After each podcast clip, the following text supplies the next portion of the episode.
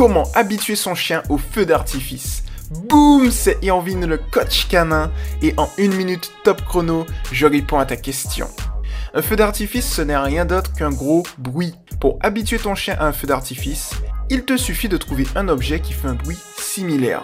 Par exemple un tambouron ou le bas d'un couvercle. De là, il te suffit juste de générer le bruit. Au début, tu vas faire un bruit à peine audible pour ne pas l'effrayer. Puis, tu vas le féliciter avec une friandise lorsque c'est fait.